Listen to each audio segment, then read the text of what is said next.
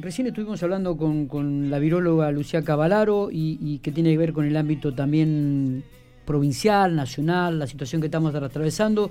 Y hay otro tema también que está en el tapete a nivel nacional, que hace varios meses, que es el tema de la justicia, pero eh, eh, en, este caso tiene una, buena noticia para todos los pampeanos. Eh, vamos a dialogar con el defensor general del Ministerio Público de la Defensa de la provincia de La Pampa, Eduardo Luis Aguirre, quien fue distinguido hace poquito con el primer premio en un concurso internacional de ensayos sobre el Código Iberoamericano de Ética Judicial. estamos en diálogo con él le agradecemos estos minutos, Eduardo, por atendernos a Infopico Radio. Eh. Muy buenos días. Sí, buenos días, un gusto. Muy bien. Un gusto eh, para mí. Bueno, felicitaciones este, por, por este concurso, por este premio. Me parece que es significativo para la provincia del Pampa y en particular para usted, me da la sensación, Eduardo. Sí, por supuesto, es una gran satisfacción eh, porque, entre otras cuestiones, tiene una implicación eh, jurídica muy fuerte, muy cercana a mi, a mi labor cotidiana, y porque llega también eh, prácticamente cuando yo estoy poniendo fin, por razones, entre otras cosas, de edad, a, a ese desempeño, a mi, a mi trabajo. Eh, por lo tanto, la obtención de este primer premio a nivel iberoamericano eh, la verdad que me sorprendió muy gratamente, eh, sobre todo porque, bueno, el, universo que abarca eh, esta, esta Comisión Iberoamericana de Ética Judicial no solamente implica a los países latinoamericanos, sino también a la península ibérica. Claro. Claro, claro. entonces es, es verdaderamente muy muy satisfactorio y es eh, insisto, también creo que una, una humilde devolución que uno hace a la tierra que la vio nacer eh, en un momento especial de su de su historia de vida. Totalmente, y me parece muy significativo.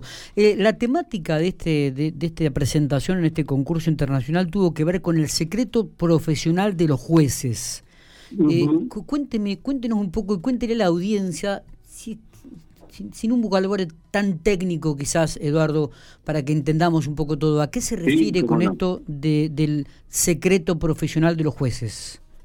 Bueno, eh, este, este premio se viene instituyendo desde hace 15 años, todos los años, eh, y cada año se eh, aborda en el concurso algún aspecto del Código de Ética Judicial, del Código Iberoamericano de Ética Judicial, que es una norma que de alguna manera trata de regir eh, las, las conductas de, los funcionarios judiciales iberoamericanos.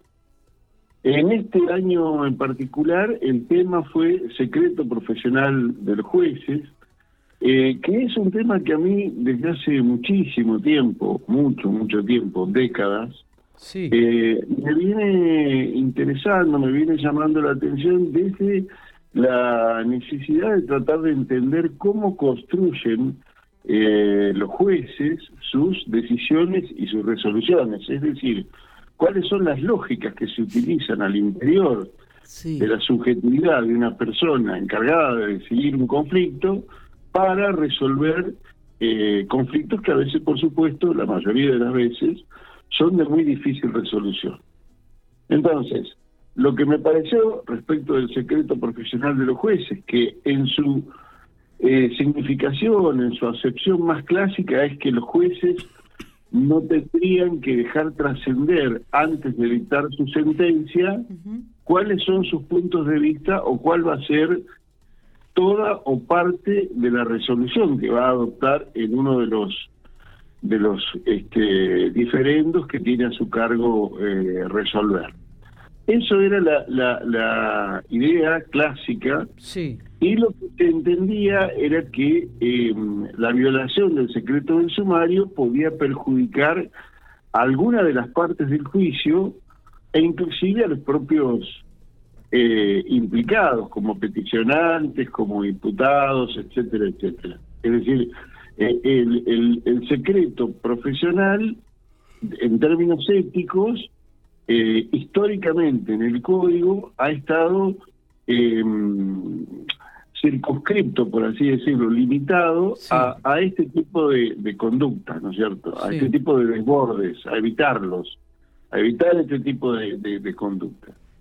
Bueno, em, a mí me pareció que eso es un acto que ya está instituido por el código desde hace mucho tiempo, por el código iberoamericano, y yo pensé que en América Latina era posible darle, voy a usar una, una, una acepción poco académica, pero para que se me entienda, una vuelta de tuerca más a este concepto del secreto profesional y que este concepto del secreto profesional abarque también otras situaciones en un mundo donde se dan transformaciones drásticas, eh, muy profundas, en tiempos muy cortos, eh, en un escenario mundial en permanente eh, conflicto, donde la ética judicial tiene que hacer también una adaptación a esa a esa nueva realidad que estamos viviendo en los últimos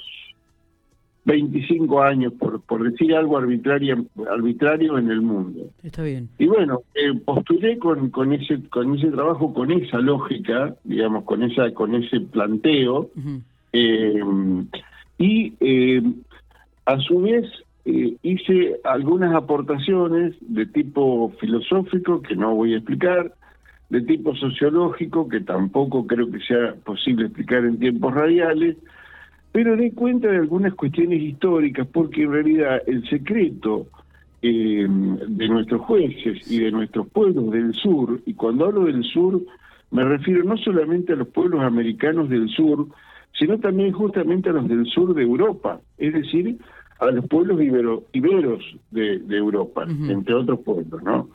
Entonces, nosotros en, en varios acontecimientos históricos, eh, hemos valorado el silencio como una forma de reserva, como una manifestación ética, eh, como una expresión silente, pero expresión al y estamos en condiciones justamente de aspirar a adecuar el silencio o el, el, secreto profesional de los jueces sí.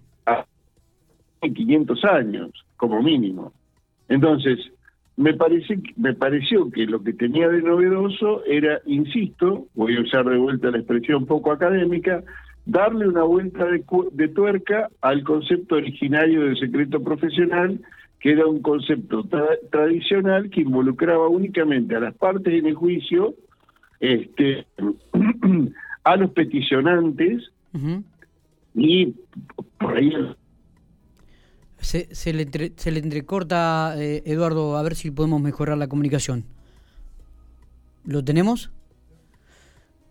Lamentablemente se ha, se ha cortado la comunicación, lo, perdimos, estábamos hablando, vuelvo a reiterar, con eh, Eduardo Aguirre, el defensor general del Ministerio Público de la Defensa de la provincia de La Pampa, quien fue distinguido hace muy poco tiempo con el primer premio en el, eh, un concurso internacional, decimoquinto concurso internacional de ensayo sobre el Código Iberoamericano de Ética Judicial. Y estaba tratando de explicarnos un poco el, título, la, la, temática que expuso que tiene que ver con el secreto profesional de los jueces, desarrollando un poco esta teoría y que evidentemente este, el argumento y la exposición valió este reconocimiento histórico eh, para la provincia de La Pampa. Es la primera vez eh, en una década y media que un participante argentino accede a un primer premio lo cual no es poco, eh, en la República Argentina, vuelvo a reiterar.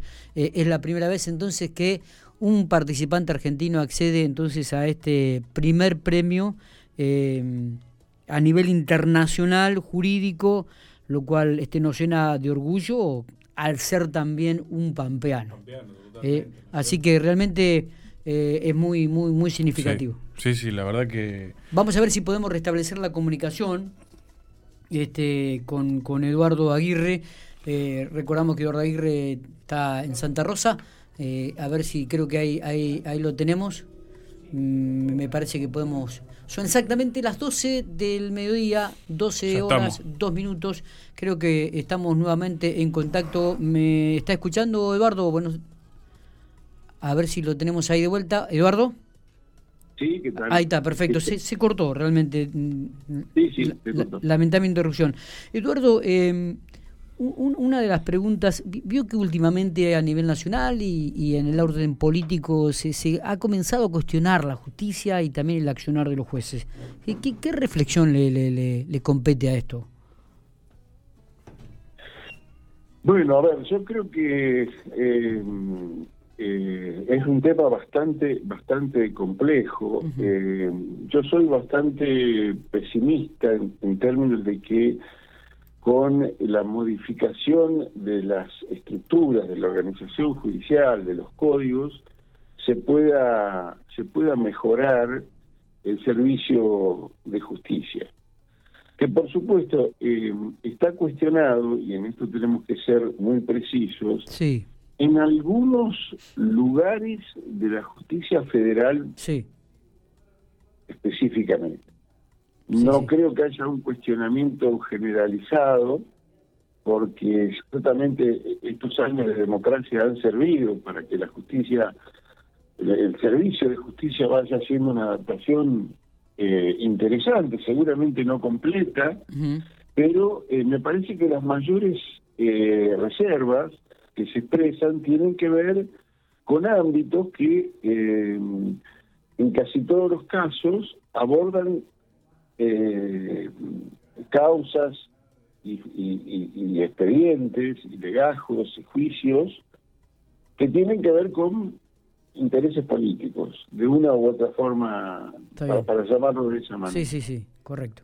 Entonces, a mí, me, a mí lo que me parece es que esto es muy grave, porque no pasa solamente en la Argentina, sino que pasa en todo el mundo. Si nosotros revisamos los escándalos que ocurrieron con el juez Moro y Lula en Brasil, eh, los escándalos que ocurrieron en eh, Bolivia, lo que ha acontecido en, eh, en Perú, lo que ocurrió durante mucho tiempo en Chile, lo que ha ocurrido en España desde el caso Murtel para acá. Vemos que esto es un fenómeno bastante abarcativo, incluso con los tribunales internacionales. Sí, sí. Entonces, yo creo que una de las de las cuestiones pasa ciertamente por la ética, pero la ética tiene que ser la ética de un juez o de un funcionario judicial eh, que sea capaz de comprender el mundo y sus complejidades, el mundo actual y sus complejidades, que tenga una gran sensibilidad respecto del otro, que registre al otro, uh -huh. Que registre al otro como un sujeto, eh, y que de alguna manera haga pie en el territorio en el que pisa. Que el mundo de las ideas no sea algo que esté totalmente divorciado de la realidad gravitacional, objetiva, que vivimos día a día. Uh -huh. Para ser más claro en esto, yo creo que tenemos que dejar de inspirarnos tanto en autores anglosajones e inspirarnos más en la justicia de nuestros pueblos originarios. Miren lo que le voy a decir. Está.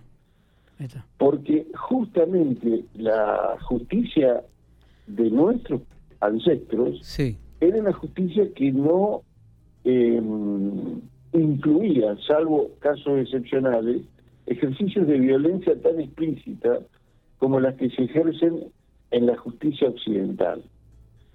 Y me parece que ese dato es un dato que hay que tenerlo en cuenta necesariamente. América Latina ha duplicado, ha triplicado la cantidad de reclusos, la conflictividad judicial crece y avanza y las únicas respuestas que se dan son respuestas tecnológicas o afiliadas a importaciones conceptuales que no tienen demasiado arraigo en nuestra realidad y que están mal, mal analizadas, o, o no, no, no, diría mal analizadas, están analizadas eh, con la deficiencia que se deriva de no utilizar eh, otras, otros saberes auxiliares como la sociología, la psicología, eh, la antropología, la filosofía, etcétera, etcétera. Hoy por hoy, un juez, un funcionario judicial no puede saber únicamente derecho. Por más que sea un excelso conocedor de las normas,